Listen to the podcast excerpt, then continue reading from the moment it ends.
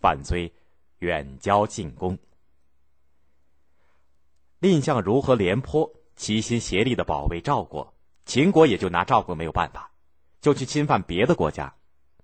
公元前二七零年，秦国的丞相穰侯准备发兵去打齐国，就在这个时候，秦昭襄王接到了一封信，是一个叫张禄的人写来的，说有事求见。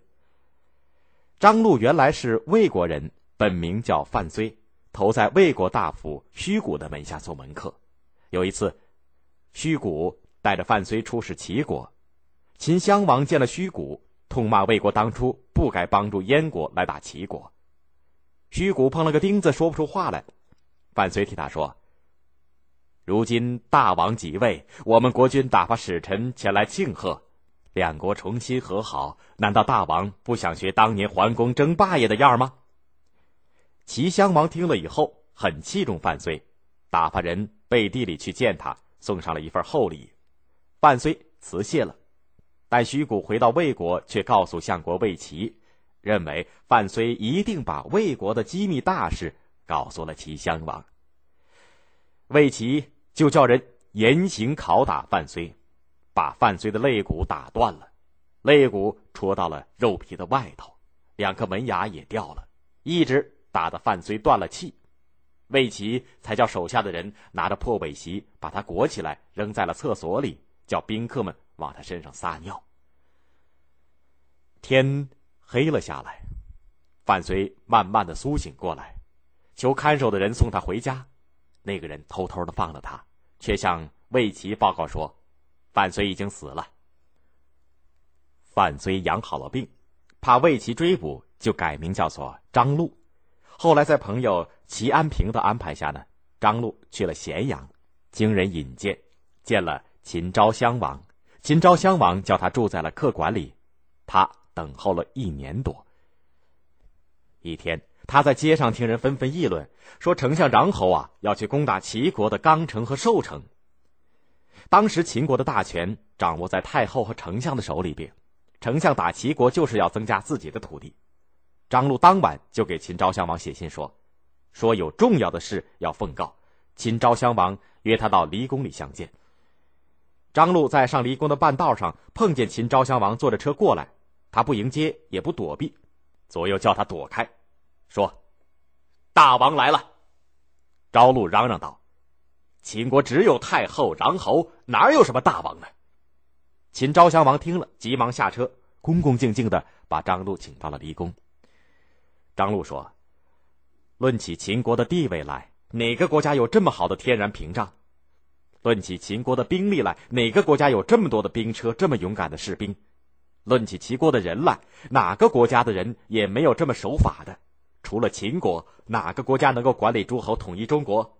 秦国虽说一心想要这么干，可是几十年来也没有多大的成就。”这就是因为没有一个一定的政策，光知道一会儿跟这个诸侯订立盟约，一会儿跟那个诸侯打仗。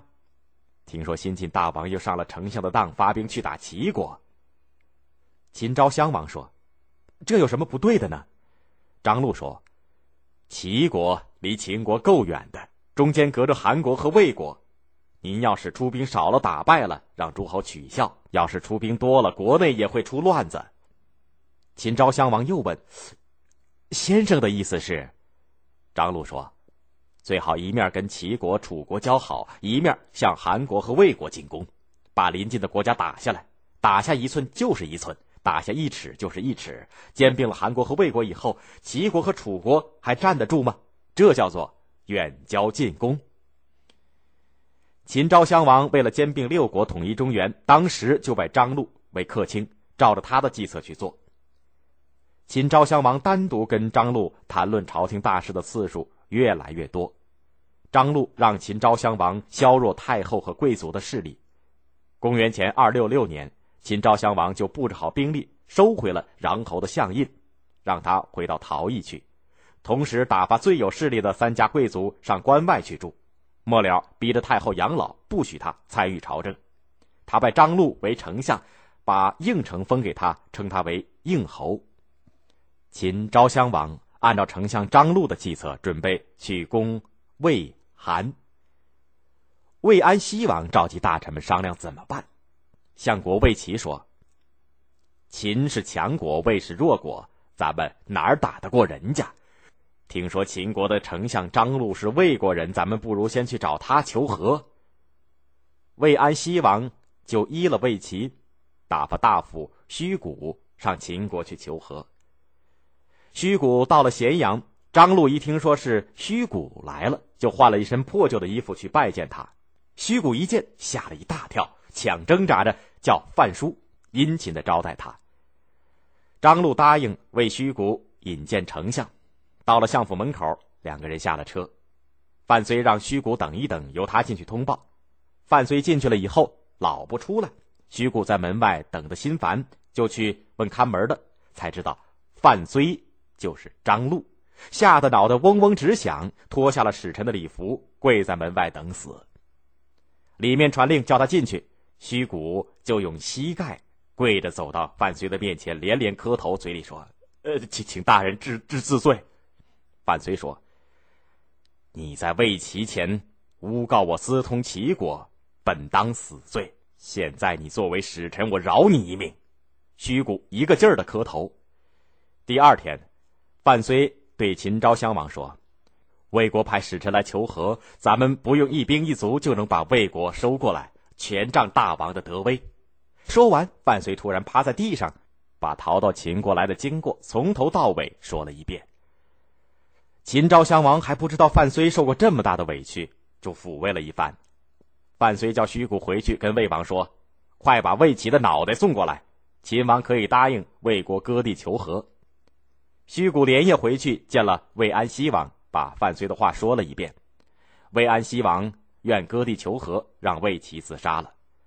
这就是范睢远交近攻的第一步。